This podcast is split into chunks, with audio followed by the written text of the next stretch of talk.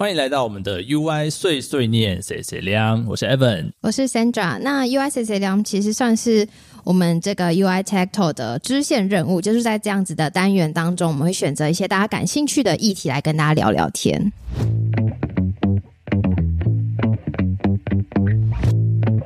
没有错。那我们今天要讨论的是什么呢？就是说，呃，身为工程师，不管是工程师也好，或是不不是工程师，那你可能常常会遇到的一个职业选择，就是。你走到一个高度之后，你可能会有一个机会，可以从技术职转为管理职。光是想象就会觉得这个工作内容会差蛮多的。就是从一名一工程师来讲，你可能从专精技术，你可能每天就是主要任务是写扣，变成要管理一个团队的大方向的角色。那想必其中会有非常多的差异跟技能上的不同。没有错。那我们今天请到的呢，就是在 UI 有相同经验的。Android Firmware Team Lead Michael 来跟我们聊聊这个话题。Hi Michael。Hello，大家好，我是 Michael。可以先请 Michael 跟大家简单自我介绍一下吗？我大概在三年前左右就是成为 Android Firmware Team 的主管。那我本来是一个 BSB Engineer，大概在四年前左右加入 UI，进来一年后就是转为就是 Android Firmware Team 的 Team Lead。呃，我们团队目前应该是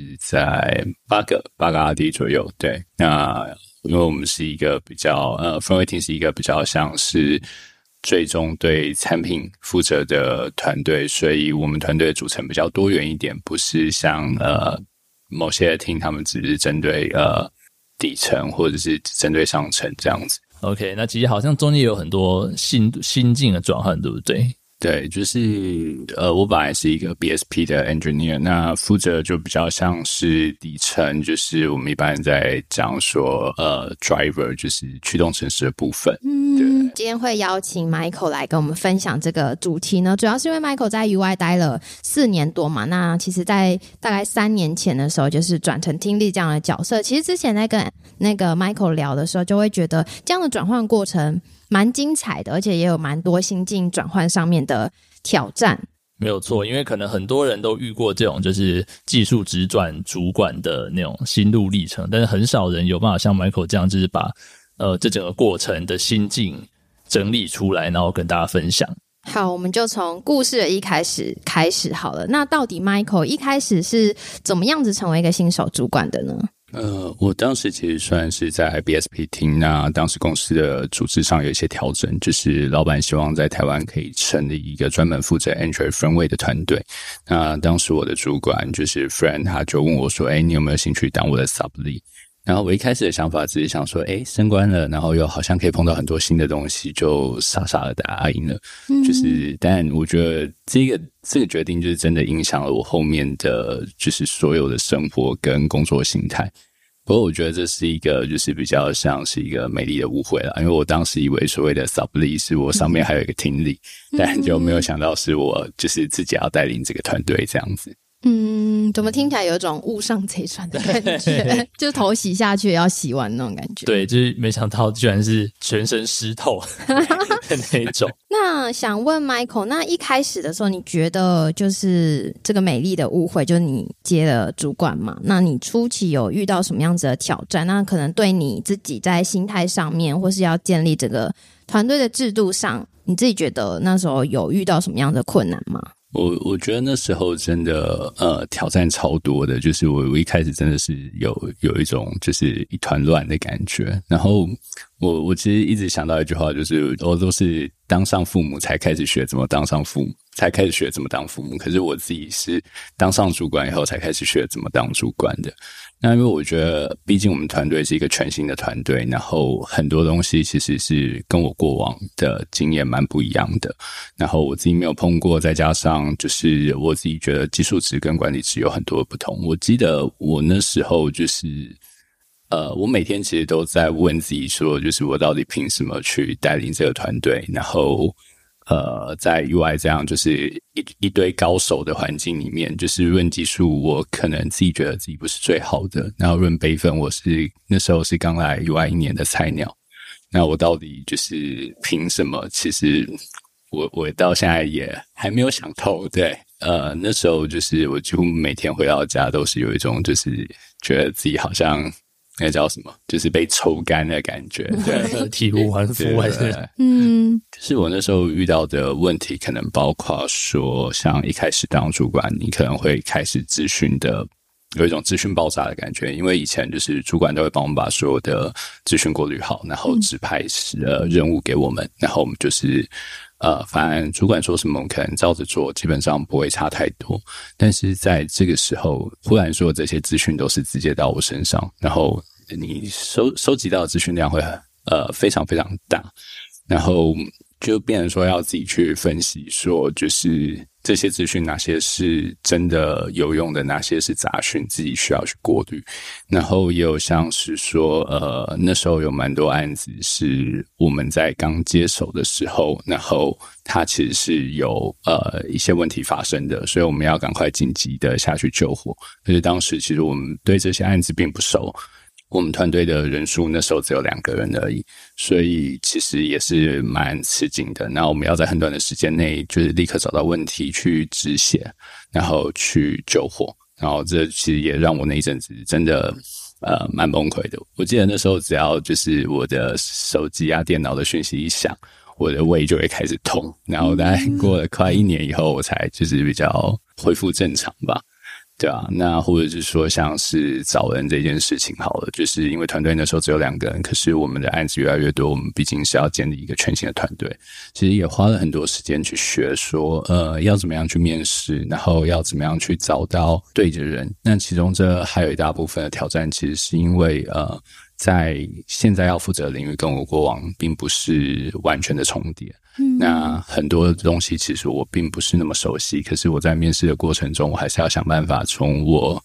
不熟悉的这样的情况下去找到就是合适的人选，所以这其实都要花我很多时间去准备。大概就是简单说，其实就是时间不够了，然后要懂的东西非常非常的多，这样子。哦。听起来我现在有个画面呢，就是突然要越级打怪，然后火从四面八方烧来。对啊，就是有一种那种拿着宝剑，然后要往前进的时候，前面就一堆怪，然后还可能火还很汹涌的从四面八方烧过来的感觉。那花了这些时间啊，就是你前面有了这些挑战，那你面对这些挑战之后，你是怎么把自己那个很迷惘的心，就是慢慢梳理出一个方向来？呃，我觉得可能在那时候，我我觉得呃。某方面来讲，我觉得是贵人运的，就是包含就是我提到我主管 friend，或者是当时我在 BSP 的主管 Mad，他们其实就是很常说我请教的对象。那我记得他们当时跟我讲一句话，就是不要急着跳下去解决问题，你要先去思考那个到底是什么问题。因为有时候某些问题其实它，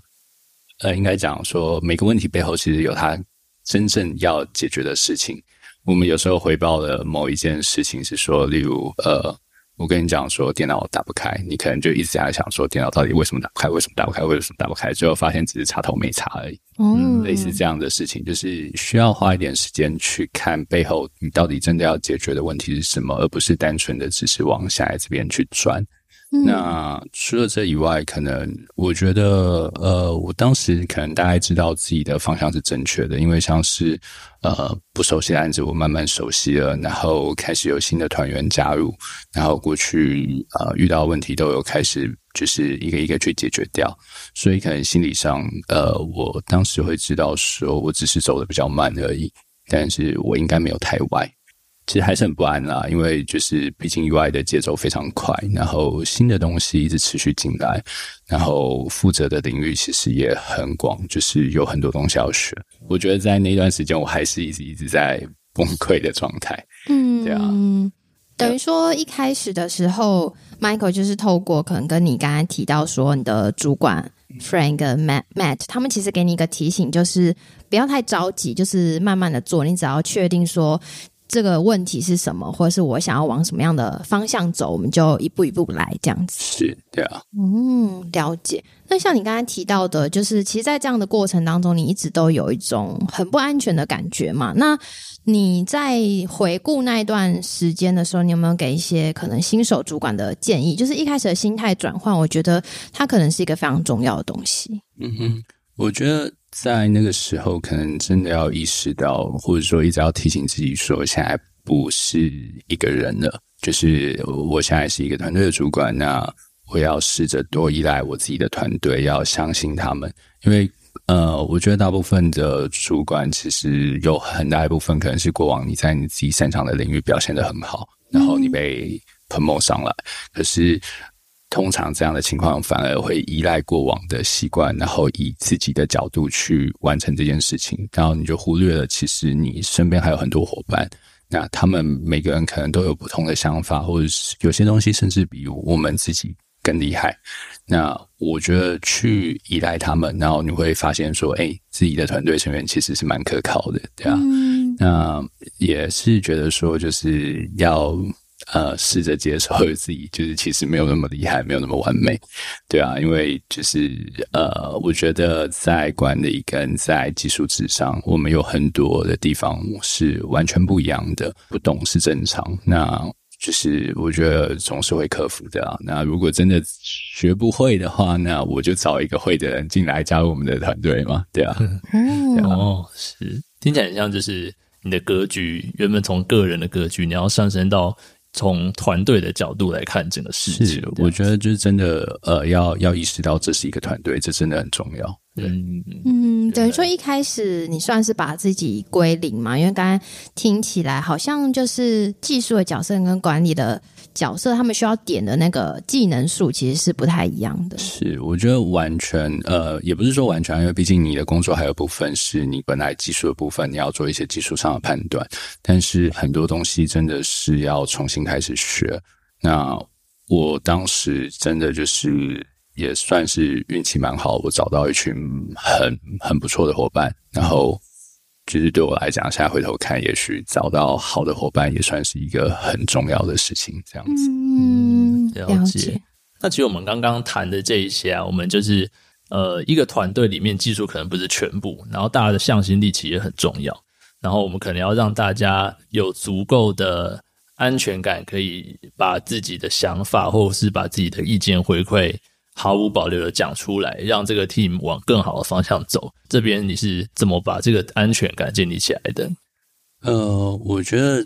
其实大部分的工程师就是这样讲，可能有点刻板印象啊，大家可能多少比较不善于就是谈自己内心的感受。嗯那是我觉得就是在我们这样的环境里面，其实有时候我们对于呃品质的要求非常非常高。那呃，大家。对于就是时程的压力也比较大，所以其实工作上呃那种压力是很大的。但是呃这样的情况下，没有人去谈感受的时候，其实怎么讲？呃，你不去谈，不代表它不存在，他们依然会有压力，他们依然会有一些不舒服。然后我觉得这有点像是一只蚊子在你旁边，就是飞来飞去，它可能三不五时就是叮你一下，你可能不会觉得就是。不是真的很痛，可是你就会觉得很烦。嗯，对。那我觉得就是在我的立场看到这件事情，我会希望说可以把它解决掉。那从呃，我们就是固定会呃有呃弯弯，就是呃一一对一的，就是对谈，然后去跟我的团队成员一个一个人去聊他们在比较偏感受面的部分。那像是说，我会问他们说：“诶，在工作内容上面，就是不管你现在就是在做什么，你可以告诉我哪些是你比比较喜欢的部分，哪些是你比较不喜欢的部分吗？或者是说，哎，那工作里面是不是有什么样的东西会让你不开心，或者是让你比较没有动力？你会不会觉得你现在的工作太无聊？”或者是说，呃，有些合作到的对象，他们的反应是不是会让你不舒服？这样的东西，那也会去问说，像是工作量会不会太大，加班会不会太多，压力会不会太大？这样子，那甚至说，呃，也会问他们说，就是有没有什么东西是你觉得公司的政策，或者是我自己的决定，让你们觉得这样好像不太合理的？那我可以去解释说，我当初为什么做了这样的决定。那也许是有误会，也许是呃，就是我我没有解解释清楚，或者我的决定真的有错误这样子。那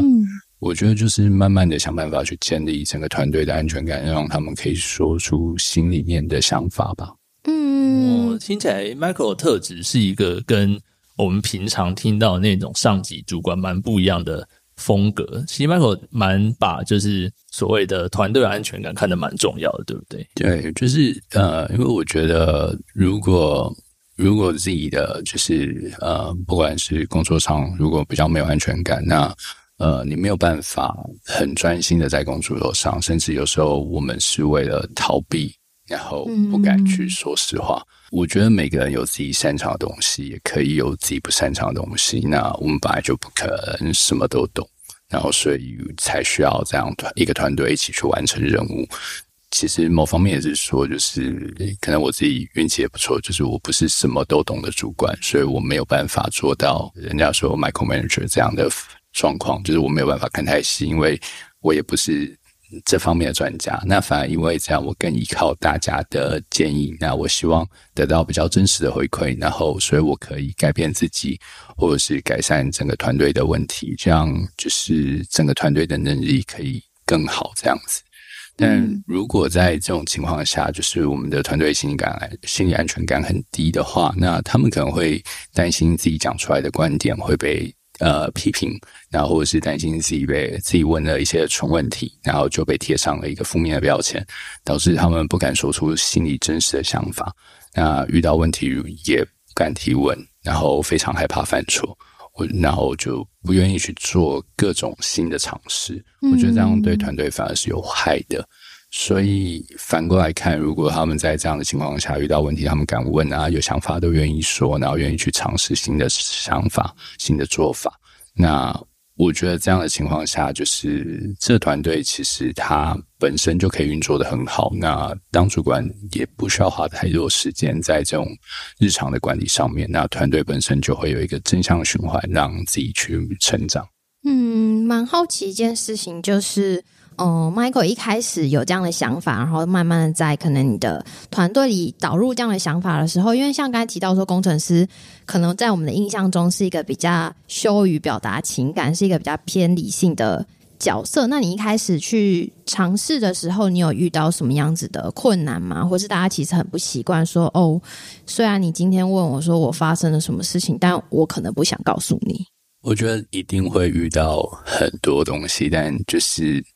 你只能不断的尝试，让他们知道，呃，你是来玩真的。对，因为像我自己，可能就是，呃，我需要从我自己开始做起，然后比较像是说，呃，我需要诚实的面对自己，然后去跟我的团队坦诚说，诶，我真的这边不太懂，我需要请教你们。那同样的，就是你们不懂的东西，你也可以请教每一个人，在群组里面大家去。讨论，那我自己也会带头去问一些可能对他们来讲是蛮基本的纯问题，可是我不懂，所以我就是需要依靠你们。那我就是真心的去提问。那这样的情况让大家可以知道说，就是他们也可以问这样的问题，然后不会被笑。对，那当然同时就是也要去一直去鼓励，然后要去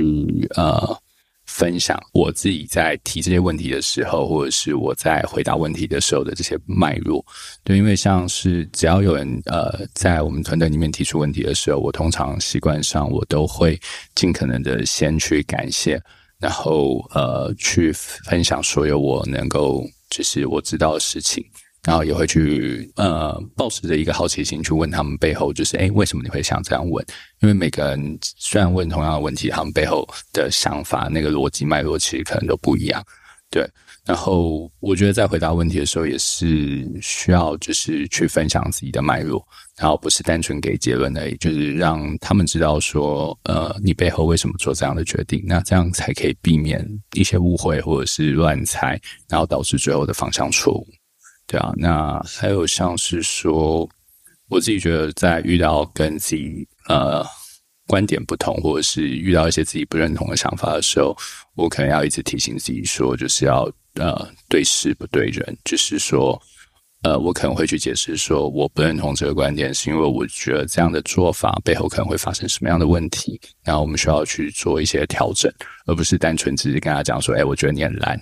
对，就是你很烂这件事情，会导致他们以后可能再也不敢跟你提任何想法或任何问题。嗯，所以其实整个总结来看，我觉得就是要从自己做起，然后反复、反复、反复的去让他们知道，说我是认真的在请教，然后我希望你们给我回馈，你们的回馈也许。我没有办法现在马上做到，但是我有认真的记下来，然后我会时常的去跟他们讨论说，哎，在这样的东西，你过去跟我提了什么？那我现在做到了什么样的程度？那这样你有没有感觉，呃，团队有改善或者怎么样？这样子，对，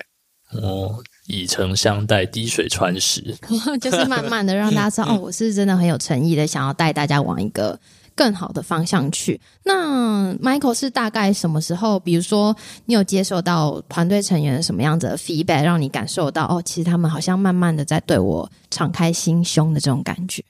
呃，我觉得有时候像团队里面总是会有一些人比较是外向，愿意讲自己的话。那这种人其实他们可能一开始就比较愿意敞开心胸，但也一定有一些比较内向的人，他们可能一开始你问他什么，就是。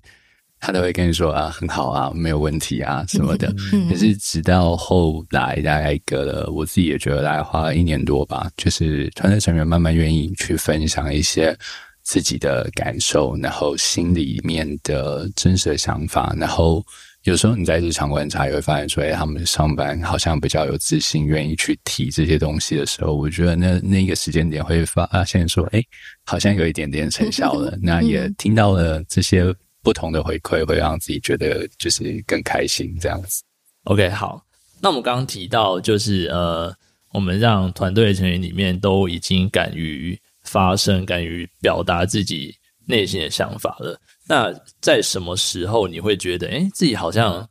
真的有成功把这个团队推上一个可以运行的轨道？我觉得是在呃前面的几个月，就是我那时候呃就是 COVID 确诊，然后我其实呃发烧了好几天，然后在家就是整个就是昏昏沉沉的，没有办法思考。就在那个时间点发现说，哎，我的团队怎么在那一两个礼拜的时间内，他们自己自己运作的很好，完全不需要就是我的介入。然后那个时间点，我真的觉得说，哎，我好像。有一点点成果了，就是这个这一个呃运作的方式，其实好像鼓励了他们，就是可以去他们之间会自己愿也愿意去提出想法，然后互相去讨论，然后有好的建议，他们都可以接受。所以很多时候，主管这个角色会稍微被淡化了。对，那我就不用每一件事情都自己下去看，然后团队也可以运作的很好，这样子。哦，那时候会不会有一种很感动的感觉？就是你现在发烧躺在床上，然后但是点开 Slack，发现哦天哪，大家开始很有秩序的开始在做这些事情。对，其实当时真的蛮蛮开心的。然后就是所有东西，我就会发现说，哎，其实他们比我想象中的又更厉害了。不是说他们以前不厉害，但我觉得那个想法就会觉得说，哎，他们真的很可靠。嗯，然后，但我觉得当时。就是可能工程师真的害羞吧，我当时称赞了他们，就是打了一长串说，哎，真的很谢谢他们，就完全没有人回我，对，大家不敢鞠躬。那我觉得一定有几个人是有截图，想说哦，看的很感动。虽然我没有办法回馈，但是我想要把这段话收藏起来，存下来。没错，我觉得一定还是有一些 feedback 的。对，那我们现在回到就是今天一刚开始一刚开始提到的，就是关于我们呃工程师。面临到底要应该要走技术值还是管理值的选择题。如果我们回头看这一整个过程啊，然后今天如果有一个人他也面临了这样的选择，就是站在这个十字路口，那 Michael 会给他一些什么建议呢？呃，我觉得如果说是要问说，就是到底要不要就是转管理值，还是要留在技术值，我觉得这。呃，从我自己的角度看，我会建议说，你要先去看说自己的成就感的来源是什么，就是还有像是自己比较喜欢或擅长的能力。因为我觉得从呃技术值，或者是我们有些人会讲说，觉得独立贡献者 IC 这样子的职位到管理者的转换，对我来说是转职而不是升迁。嗯，就是因为那要的技能真的蛮不一样的。那就是，而且管理者随着他们就是带领的团队越来越大，他负责着范围可能会越来越广。那越广的情况下，其实深度上可能就没有办法到，就是每一个东西都那么专心。那但是如果是就是独立贡献者，他们通常在技术上是会越转越深的。然后这两个角色，他们需要思考的问题，然后或者是要承担的压力都有所不同。就是从我自己的角度去看，可能不是每个人都适合就是担任管理职。大家对于就是呃喜欢擅长的东西不同，然后成就感的来源不同，那他们对于同一件事情的感受上就会有所不同。那我觉得我自己在当主管前，大部分的成就感来源是是在于自己在技术上的突破。可是现在的成就感来源，可能大部分是在于就是团队的成长跟一些他们就是做出来的表现这样子。所以我觉得可能自己要先理清自己喜好，然后跟这些成就感的来源到底呃是不是就是自己喜欢的这样子。那我觉得。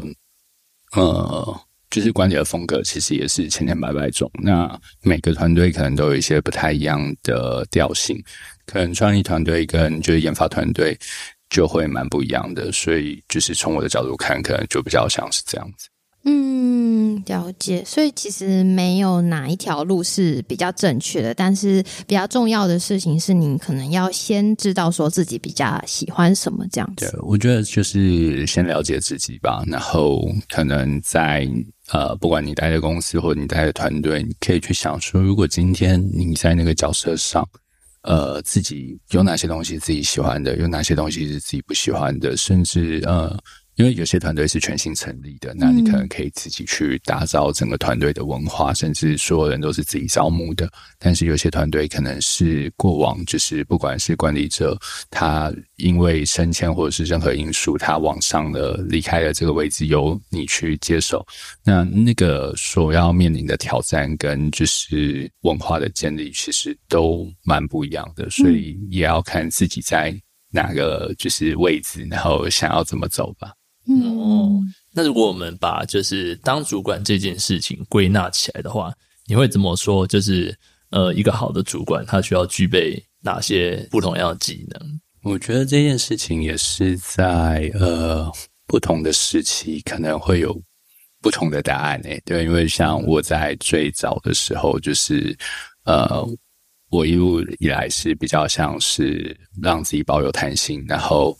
团队缺什么我就补什么，所以可能在团队早期只有两个人的时候，我其实还是跟一般的就是工程师一样，就是做类似的事情，赶快把就是问题先解决再说。然后随着团队要开始长大的时候，也是开始学着面试啊，然后学着就是各种不同的沟通。那我觉得以我现在的状况来说的话，可能呃，因为主管的位置接收到的讯息比较多，大部分的人都会先。找主管沟通嘛，那所以我觉得在这个情况下，我的首要任务应该是去理清公司的目标，然后确保我们团队的方向跟资源可以用在最正确的地方。所以在我目前就是觉得最重要的能力可能会是沟通，以及像是团队的规划这样子。那你会有给自己比如说下一个目标吗？因为像一开始我们提到。刚成为新手主管的时候，花了很多时间，可能在救火跟理清团队的方向。那再进一步，我们也慢慢的建立起可能团队的文化跟大家的一个信任感。那下一步，你会